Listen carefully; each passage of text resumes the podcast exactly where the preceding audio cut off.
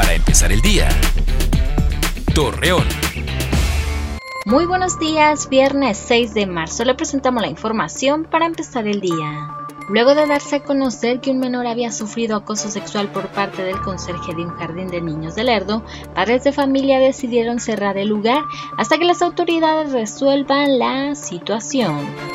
Habitantes de Gómez Palacio manifestaron su inconformidad debido a la gran cantidad de basura en un terreno baldío. Ante ellos señalaron que las autoridades brindan limpieza, pero algunos ciudadanos nuevamente arrojan sus desechos.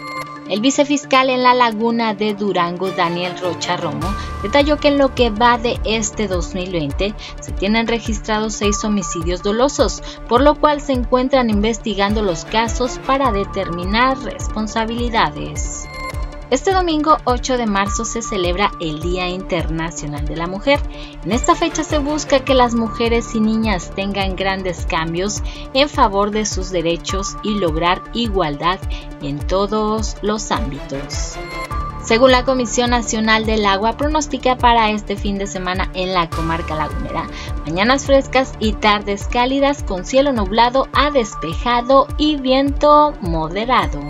Acompáñanos con toda la información dos minutos antes de las 9 de la noche por Mega Noticias. Para empezar el día. Torreón.